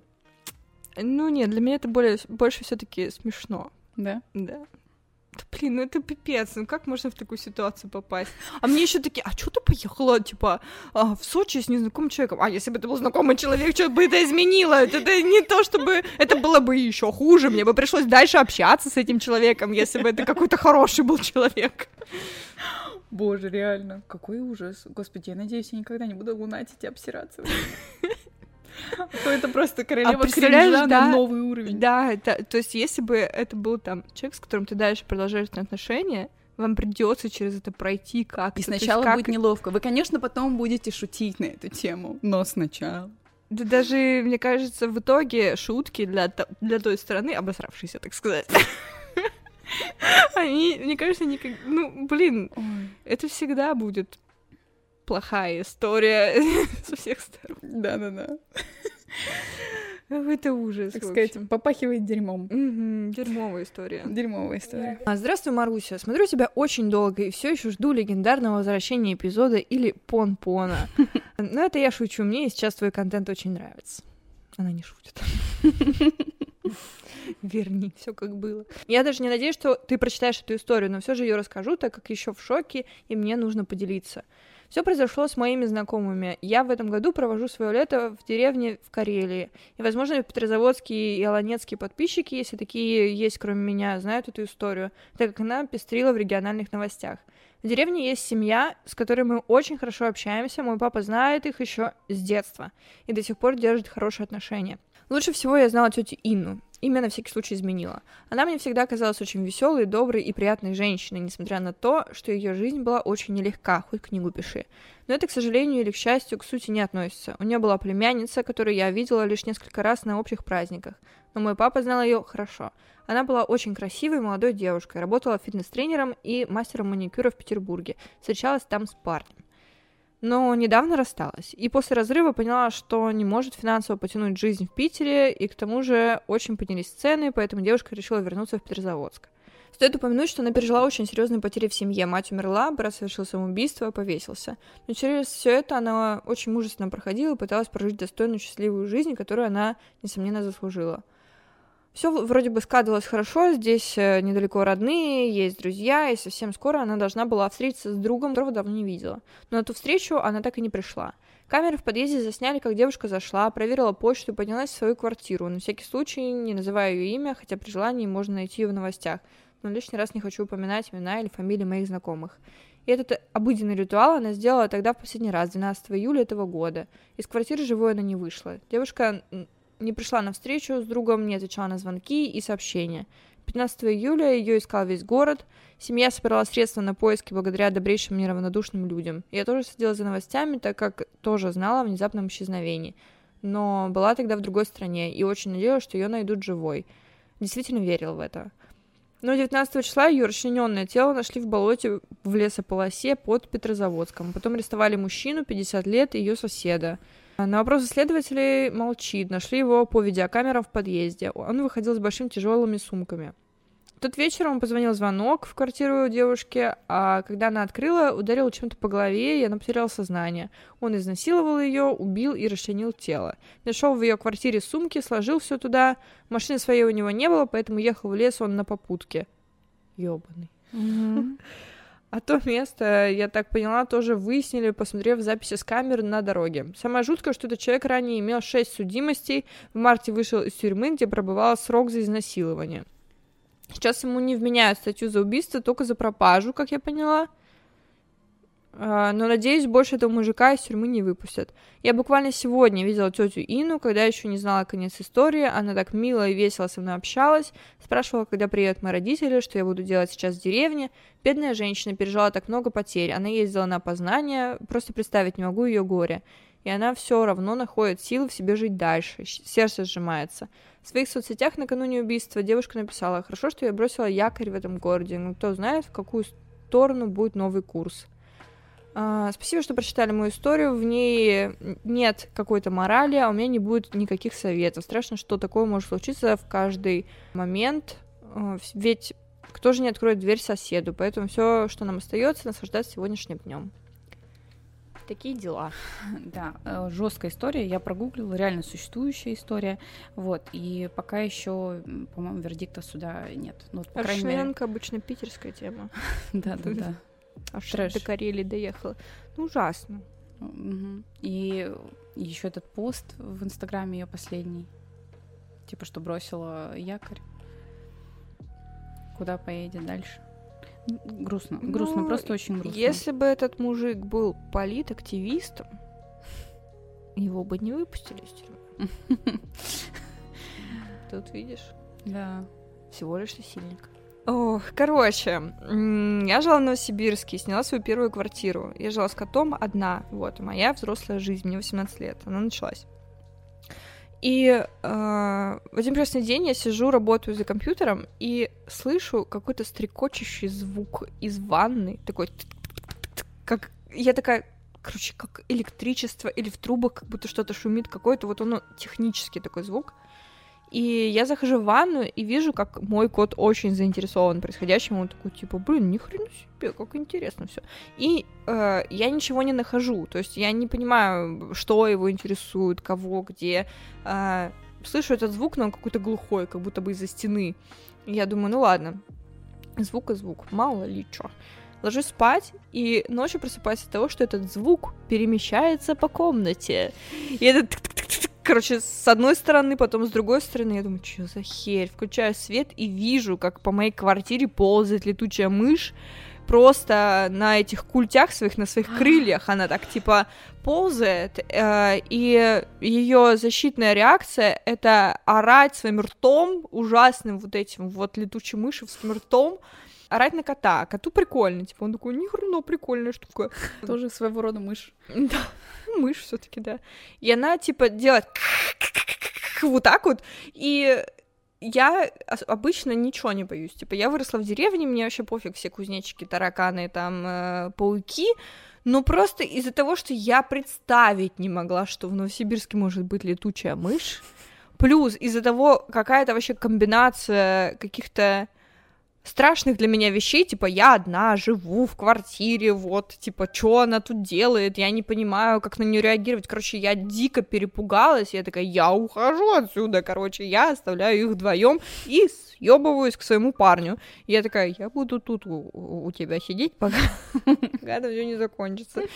Я так и не поняла, оно ночное животное, дневное животное, в какой момент она должна улететь у меня из квартиры, по каким причинам, короче, как, ну чё, чё она вообще у меня тут делает, я ничего не поняла. Как она вообще а, там оказалась? Да, и, ну, короче, проходит там сутки, наверное, я возвращаюсь, думаю, ну, наверное, вы тут разобрались, надеюсь. И выхожу на балкон, покурить, наступаю на порог, и из-под порога начинается я думаю, да ёб твою мать, блядь! Короче, ну, я не знаю, мне прям было очень страшно от нее. Вот я прям о- жуть испытывала, ужас. Э, хотя, блин, ну, короче, люди, наверное, понимают, о чем я говорю, потому что люди обычно боятся вс- всякого. Я просто удивлена от этого, потому что я обычно ничего не боюсь. Mm-hmm. И каждый раз, когда ты наступаешь на этот порожек, понятно, что он там сидит, как ее оттуда вытащить вообще, но людей, она что-то собирается там умереть, начать гнить или что, вообще какой план? Я такая, твоя квартира, ухожу. Ну, типа, я реально несколько ночей просто ночевала у парня, потому что я, типа, не готова была в одной квартире с следующей мышей находиться. А проходит там уже типа третий, четвертый сутки идут этого всего прикола. А, я сижу за компом у себя и тут слышу этот звук обостряющийся. Я поворачиваю голову и вижу, как мой кот вытаскивает ее за крыло из-под этого порога, отрывает ей крыло и как вермишелину всасывает ее все в рот, и она начинает ползать по моей квартире. Э, и у нее брыжет кровь из культи, вот это, то есть у нее кость открытая тут, и она одним крылом, типа, передвигается, брыжет кровью меня по всей квартире, у меня реально забрызгана была кровью летучей мыши квартира, чем не квартира ведьмы. И он ходит за ней, он, типа, собирается ее доесть. Ну уж это кот, блин, ему, это его цель жизненная. И, короче, я вызываю парня своего, он прибегает, заворачивает ее в полотенце и выбрасывает э, в окно. А я реально потом очень долго отмывала кровь, потому что я ее находила в разных местах, там, где, короче, неожиданных. Вот. Вот ты расч... Я все думала, интересно. А где расчлененка? Ты... а вот она. Ну, в общем, да. И э, потом, спустя годы, я узнала, что в это же время у моего друга также залетела летучая мышь в квартиру в Новосибирске. И у него там была противоположная реакция. Она также забивалась в разные углы, то есть из которых ее невозможно было достать. И орала оттуда. Типа, но ему было не страшно, он типа хотел ее спасти. Он хотел не повредить ее, наоборот, типа, и выпустить. А, а у меня у меня плана не было. Ну, как ты поняла? Да. Я такая, судьба решит. Как бы давай сама как Да. Ну реально, а что у них там было интересно этим летом? Повышенное количество летучих мышей в Новосибирске. Очень странно. Это жутко странно. Вот правда, я даже представить не могла, что летучие мыши у нас там могут жить. Угу. Никогда не слышала никаких историй, типа, ой, у меня летучая мышь на чердаке. То есть вот этого, ну, этого даже в инфополе не было никакого моим, никак. Интересно, интересно. Я слышала историю какого-то блогера, что они поехали отдыхать в Сочи, и там у них были просто странные звуки, и в стене выяснилось целое гнездо, короче, летучих мышей, где-то вот там то ли на чердаке. Ну, короче, вот я помню, что из стены она потом показывала, что нее проломили, а там типа «Хай!» Короче, трэш, да. Выглядело не очень симпатично. Вот по поводу девочки из Петрозаводска, эм, что тут везде были тоже записи с камер видеонаблюдения, и я просто вспомнила тоже про какое-то дело, рассказывала про него в ТикТоке, вот, вот кадры с камер видеонаблюдения, как парень просто пришел на свидание к девушке, ну и девушка это было последнее свидание в ее жизни. Вот, он ее потом расчленил, и вот, вот эта подборка, знаешь, э, видео с камер наблюдения, это mm-hmm. очень страшно, типа вот они поднимаются вместе в лифте, вот он спускается, вот э, из магазина, где он покупает э, химию и мешки, и вот он спускается с чемоданом. Кошмар. Трэш, просто трэш. Блин, а у нас это лето двадцатого года было очень яркое на э, убийство, самоубийство, расчлененку. А, я же встречалась тогда с Федди Букером, а он батл рэпер. Mm-hmm. И в то лето была история про чувака, батл рэпера, которого расчленила его жена. Да, да, я слышала об этом. Это просто мы э, карантин еще, знаешь, вот это вот все типа какой-то просто ужас творится, и раз э, истории как бы продолжают происходить постоянно, там типа ну, короче, реально очень много смертей было в то лето. И это, и мы такие, да как это вообще возможно, блядь? Да как в это можно поверить? И это перв... вот действительно первый раз, когда это произошло настолько близко. Mm-hmm. Ну, я не была знакома с ними, но Федя был. Ну, то есть это, это вообще какой-то ужас. Я не знаю, как это, как это возможно. Как можно расчленить человека? Я не понимаю, что должно происходить вообще в голове. Вот правда не понимаю. Это все тогда обсуждали, сколько много физических усилий нужно приложить для того, чтобы расчленить я человека. Помню, я помню, что была история, что он такой достаточно рослый был. А она, она мелкая, как, да. Я, кстати, не знаю, чем он сейчас закончен. Она там сидит, не сидит, я не знаю. А, в минувшем октябре Санкт-Петербургский городской суд перевел ее под домашний арест. Марина Кахал покидала суд в окружении адвокатов. Домашний арест э, за типа убийство и расчленение, домашний арест. А, согласно законодательству, сейчас с материалами уголовного дела ознакомится представитель прокуратуры Санкт-Петербурга. После этого будет составлено обвинительное заключение, и дело направят прокурору для утверждения, а после оно поступит в суд. Если вина будет доказана, до 15 лет лишения свободы. Эксперты и адвокаты не исключают, что уже к концу этого года Кахал может услышать приговор. То есть приговора еще нет. Привет, Маруся и загадочный гость или гостья. Очень люблю эту рубрику подкастов. В конце 2020 года умерла моя любимая бабушка, которую я считала второй матерью. Ей было 67. Последние три года она болела деменцией, поэтому ее нельзя было оставлять одну. Родители решили, что лучше найти ей нянечку, так как квартира у нас небольшая. И мы нашли ее недалеко от деревни, в которой родилась моя бабушка. В итоге последние два года жизни она провела у этой сиделки. Буду называть ее Анна. Когда мы приехали к ней в последний раз, она уже ничего не понимала. В глазах была пустота. Я понимала, что она протянет недолго, но отказывалась в это верить. И когда мы уезжали, то мама сказала ей, что мы приедем ровно через месяц. Так и получилось. Ровно через месяц были похороны. Когда я узнала о ее смерти, я была в таком шоке, от которого просто не могла отойти еще недели три. Я просто плакала каждую секунду и думала, что мне нужна помощь специалиста. Когда открыли гроб, я просто не узнала свою бабушку. Горбатый нос, синяк на лбу. Одели ее в бабушкиное одеяние, и мне это очень не понравилось, потому что моя бабушка никогда не носила такую одежду. Она у меня с характером, и если бы она это увидела, она бы очень разозлилась. После похорон мы остановились у родственников. Я решила спать со своей тетей, чтобы мне не было страшно. Утром она рассказывала мне, что я поднялась с кровати, схватила ее за руку и начала кричать. «Бабуля, за что? Почему ты меня оставила? Вернись ко мне!» Через две недели мне приснилось, что я сижу с бабушкой на кухне, болтаю, смеюсь, а потом понимаю, что ее больше нет. Начинаю кричать и говорить, чтобы она вернулась, а она улыбается и говорит, что она меня очень любит, что я красавица и умница. Проснулась я в холодном поту и в истерике. А моей маме она снилась каждый день на протяжении трех месяцев. Она уже умоляла ее не сниться, ходила в церковь, потому что ей было очень тяжело. Каждый сон был одинаковый. Они гуляют по Таиланду, который моя бабушка обожала, и покупают одежду. Видимо, бабушка была точно недовольна своей одеждой на похоронах. Лица бабушки она не видела.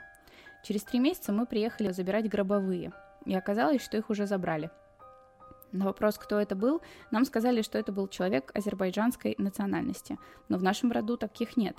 Мама звонит сиделке Ани и спрашивает, где свидетельство о смерти, потому что она маме его не отдала. На что та отвечает, что потеряла его. А позже звонит и говорит, что муж ее дочери украл свидетельство и накупил алкоголя. Сами эти деньги были не важны, нам просто было очень неприятно. Этой же ночью маме снова снится бабушка и говорит, я больше вас не буду беспокоить, и уходит. Больше она не снилась. То есть бабушка хотела предупредить маму о деньгах, так как при жизни она дорожила каждой копейкой. А этой Анне бабушка снилась очень долго, душила ее постоянно, желала смерти. А после моей бабушки у этой сиделки один за другим умирали старички, за которыми она ухаживала. Можно сказать, моя бабушка умеет мстить. Также хочу сказать, цените своих бабушек и дедушек. Они не вечные. Всем добра. Вот такая э, история. Я э, Почему я ее взяла? Потому что э, тоже хотела рассказать, эм, пользуясь случаем. У меня было видео пару месяцев назад по поводу эвтаназии. Э, там было дело, где э, изначально все предполагали, что мужчина убил жену, потому что просто устал за ней ухаживать, потому что у нее был Альцгеймер достаточно ну, в прогрессирующей фазе, и она была опасна, в принципе. Вот, и все предполагали, что он убил ее, потому что не хватало денег ее содержать и так далее. Потом э, выяснились на суде обстоятельства, что она его просила это сделать сама. Вот, и я там как бы пару слов говорила о том, что меня вообще пугает Альцгеймер. Мне тогда казалось, что как-то будет не к месту вообще говорить про какой-то свой опыт, потому что он у меня, к сожалению, есть. Я рассказывала, что вот в Заволжье у меня есть мамин папа, дедушка, который вот до 21 моего года, он очень следил за тем, чтобы я не выходила с территории. Вот, не то чтобы, когда мне исполнилось 22, дедушка такой, вот теперь... Четыре стороны. Да-да-да. Я могу ошибаться в датах, но у моего дедушки уже достаточно продолжительное время, э, ну, старческая деменция, Альцгеймер ему не ставили, вот, но э, поскольку я туда приезжаю раз в год, э, для меня все очень как-то быстро развивалось. В один год я приезжаю, дедушка еще ну, нормально, он все помнит, а на следующий день буквально он все, он уже меня не помнит, не знает, называет соседкой и очень нервничает. И был очень милый момент, я вот буквально, получается, месяц назад ездила в Заволжье, вот, и как бы каждый раз, ну, я рассказываю ему, кто я, кем я ему прихожусь, он через пять минут снова начинает спрашивать, но был очень милый момент. У меня загнутое ухо одно. Я сейчас покажу. И оно у меня от дедушки. То есть вот у меня одно ухо нормальное, а второе загнутое. Прикол. Да, и у дедушки точно такое же, только левая получается. У меня правая загнутая, а у него левая. И я каждый раз, когда рассказываю, кто я, он, ну, он как бы кивает, но ну, не понимает, не, осо- не осознает. А тут я в какой-то момент прям такая, у меня ухо такое же, как у тебя, и показываю. И вот у него вот впервые за много-много лет прям какая-то мысль вот промелькнула, mm-hmm. какое-то осознание. Это такой прям, не знаю, милый для меня момент был, потому что это впервые, ну реально, за очень продолжительное время. Блин, это реально страшно. Хочется как-то предвосхитить все эти слабения умом и телом к старости. Mm-hmm. Например, э, я очень грущу, что мои родные не занимались спортом всю жизнь. Ну, типа, я прям чувствую, я прям понимаю, как им было бы проще, и как, насколько бы они там себя легче и здоровее чувствовали, если mm-hmm. бы они просто вот спорт был бы в их жизни, да. присутствовал постоянно. Я занимаюсь спортом, потому что я люблю это делать, но при этом я еще гонит тревожные мысли, что, блядь, я должна быть нормальная в старости, типа, мне должно быть легко, мне должно быть норм... ну, типа, я не должна потерять здоровье. С ослаблением умом тоже хочется как-то это попробовать себя обезопасить от этого. Да, да, да, да, да я, собственно, ради этого языки учу, там всякая такая штука. Говорят, что это помогает. Вот, ну вообще какая-то умственная Ну, мне кажется, что в целом, да, типа среда и привычка путешествовать. Да. Вот видишь, я не люблю узнавать что-то новое, но пришлось разобраться в криптовалютах. Да, короче, грустно. Э, Из этого то- реально можно сделать только вывод, что берегите бабушек, дедушек, цените время, которое вы проводите вместе, и берегите их здоровье, наверное. Заставляйте их Блин, как же было страшно можно. в ковид, капец. Это Да. просто... Вот это меня убивало. Постоянный страх за близких, Мгм. которые в, в зоне риска... Ну, т- вот такую эпидемию мы пережили. Типа, вот в зоне риска люди, которые ваши родственники э, старшего поколения. Ну, мы такие, ну, кайф вообще, а как это можно пережить? И такие, пожалуйста, не ходи никуда, никуда не езди, не садись в поезд, ничего не делай, не выходи с огорода. Да-да-да. Ужасно было, Мгм. кошмар. Они же еще все такие бесстрашные и вечно куда-то Ну, меня, идти. кстати, напугались все, Да. да. Очень серьезно к этому отнеслись и привились рано, и действительно соблюдали карантинные меры, в масках везде ходили. Нормально было. Ну, в плане того, что они действительно достаточно безопасно себя вели. То есть у меня нет такого, что у меня мама на э, автобусе едет каждый день на работу. Вот это было бы стрёмно. Здравствуй, Маруся, замечательный гость. Нашла я твой YouTube не так давно, и из всех каналов с похожими тематиками в душу запал мне именно ты. Особенное место в моем сердце у меня для рубрики чтения историй, и сегодня я бы все же хотела поделиться одной из многих собственных случаев, которые произошли со мной или моими родственниками. У меня их правда достаточно, ведь отец работал в полиции, мама адвокат, бабушка учитель, а дедушка судья. Вот такая вот семейка. Эту историю рассказала мне моя бабушка. Тогда она работала в школе из небольшого поселка городского типа, где она и родилась. У нее, кроме дедушки, который был тогда в университете, у них довольно большая разница в возрасте, был еще один ухажер, учитель русского и литературы Иван Игоревич. Они были выпускниками одного и того же колледжа, поэтому знали друг друга относительно давно, и он ухаживал за ней тоже не первый год. Она же старательно игнорировала все его ухаживания, пыталась полностью погрузиться в работу. У Ивана был брат Андрей Игоревич. У них были довольно теплые отношения. Они никогда не ссорились и поддерживали друг друга. В один день директриса попросила заменить урок русского языка, который вел Иван, на физику, которую вела моя бабушка. Школа была маленькая, поэтому на каждый предмет в старшей школе приходился один учитель, по крайней мере, на тот момент. Это ее крайне озадачило, ведь он ни разу за все время их совместной работы не пропадал, никому не приходилось его заменять. Несмотря на то, что на чувства Ивана она тогда взаимностью не отвечала, для нее он был очень хорошим другом, и поэтому беспокоил ее тот факт, что его не было. Когда пошла вторая неделя с исчезновения учителя русского языка, начали бить тревогу, так как он предупредил только о том, что его не будет три дня по болезни. А тут уже вторая неделя, а от него никаких вестей. А тогда уже директриса, да и другие учителя сочли нужным обратиться в милицию. Его дом вскрыли, но никого там не обнаружили. Выдвинули версию, что он сбежал, но от кого или от чего было совершенно неясно. Учитель, который подавал большие надежды, хорошо обращался и находил язык со всеми учениками, прилежный сосед и даже имел человека, в которого был безответно влюблен. Об исчезновении сразу же сообщили Андрею, который принимал активное участие в его поисках, даже его жена, которая находилась на четвертом месяце беременности, старалась помочь, чем могла. Бабушка также принимала во всем этом участие, но его не нашли даже спустя месяц исчезновения. Дело закрыли, сошлись на том, что он правда сбежал, так как ни денег, ни документов не нашли. Но уже через два месяца в доме Андрея случился пожар. Причина так и осталась неизвестной. То, что нашли у него после инцидента, было страшным открытием для всех. Оказалось, что документы Ивана нашли у его брата в доме, что чудом уцелели после пожара. Тогда в доме провели тщательное расследование, и во дворе его дома нашли труп его брата. А, Его задержали, он э, сознался в содеянном, но почему он это совершил, никто так и не узнал. Перед заключительным слушанием он совершил самоубийство. Как бабушка также не узнала, но перед тем, как проситься жизнью прямо в зале суда, он сказал, что во всем виновата моя бабушка. Моя бабушка, правда, сильная женщина, ведь даже после этого она не разочаровалась и продолжила жить, практически как ни в чем не бывало. После этого случая ничего подобного у них в поселении не случалось, многие уже не помнят про него, но для многих он стал переломным. Надеюсь, что и в будущем в этом поселке ничего столь же жуткого не случится. Когда мне это рассказали, это больше походило на какой-то детективный рассказ. Наверное, это самая криминальная история, что у меня есть. Короче, все непонятно. Очень непонятно, почему. Так, еще раз, бабушка? давайте разберемся. Нахрен бабушка была. Да, А, был чел, который в нее влюблен. У этого чела был брат. да, И этот брат убил этого чела. да. И этого чела не могли найти несколько месяцев, а потом случился пожар у убийц в доме, Да. и благодаря этому пожару было проведено расследование, найден труп. Да. И потом этот э, чел-убийца себя тоже убил перед э, судом. Да, перед э, оглашением приговора. И причем тут бабушка? Я не понимаю, почему он убил. Э, он тоже в нее был влюблен. Там была какая-то такая драма. Я или... думаю, бабушка тут ни при чем. Она просто являлась рассказчиком этой истории, поэтому она в нее включена. Он же там сказал, что во всем виновата моя бабушка. Убийца на mm. заседании сказал. Бог ты мой хрен его знает. А еще там какой-то кринж-момент с тем, а, как а, было заявлено, что будет отсутствовать по болезни этот учитель. Да.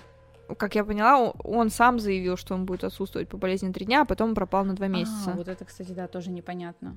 Ну, может быть, надо перечитать, я неправильно поняла. Ну, короче, вся история запутанная. Очень путанная. Реальный детектив. Заваривайте чай, детектив. Что тут рассказать? Я думаю, что какая-то любовная история. Я ставлю на это все всегда из-за разбитого сердца. Я решила, что э, можно было бы проводить э, небольшой такой блиц, типа в самом конце подкаста. Э, я тебе задам прям буквально парочку коротких вопросов, а ты отвечай. Как там Дудь говорит, а ты отвечай, можно не коротко. Веришь ли ты вообще в мистику? Нет. Но, как я тебе уже говорила, что чем хуже жизнь вокруг, тем больше желания начать верить. Но нельзя же просто так, типа, теперь я верю э, ты должен к этому как-то со всей серьезностью отнести. Хочется, знаешь, уже в каких-нибудь там лесных духов поверить, чтобы вот ты приезжаешь в лес, потрогал траву, лесные духи такие, все, дальше нормально, можно еще недельку потусить. Да-да-да. Вот. Э, но опять же, это все требует такого серьезного подхода. Да, и серьезного увлечения, наверное. А, твой самый страшный сон? Блин, самые прикольные сны мне снились, когда я пила антидепрессанты. Они вызывают у тебя яркие сны. Залов так на меня работал. Всякая херь. Ну, типа, как говорил Федя Буки, всякие собаки вытягивающиеся. Ну, типа, просто э, жуть странная, цветная.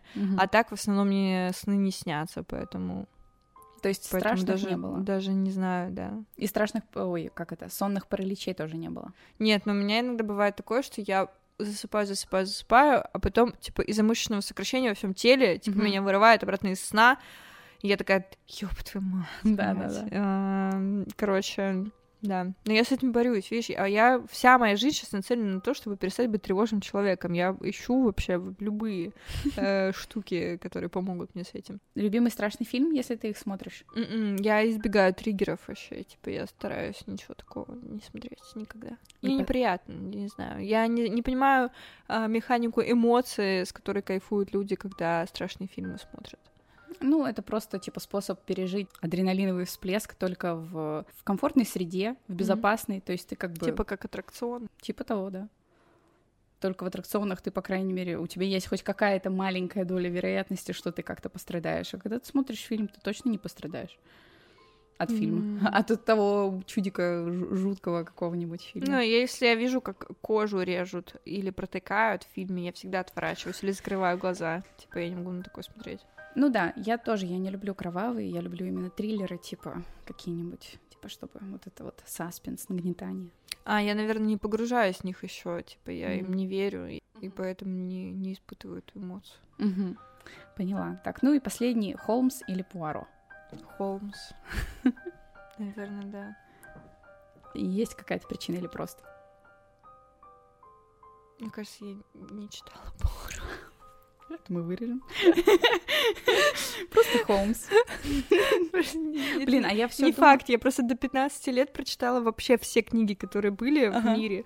И э, я не помню половину, поэтому я не знаю, может быть, нет. Ну, наверное, Холмс, да. Ну, хорошо. Агата Кристи, убийство в Восточном экспрессе. экспрессе. Ну, я читала его. Да. Но это просто было так давно и ну, не всё. считается. Ну все, Холмс и все. Ну все.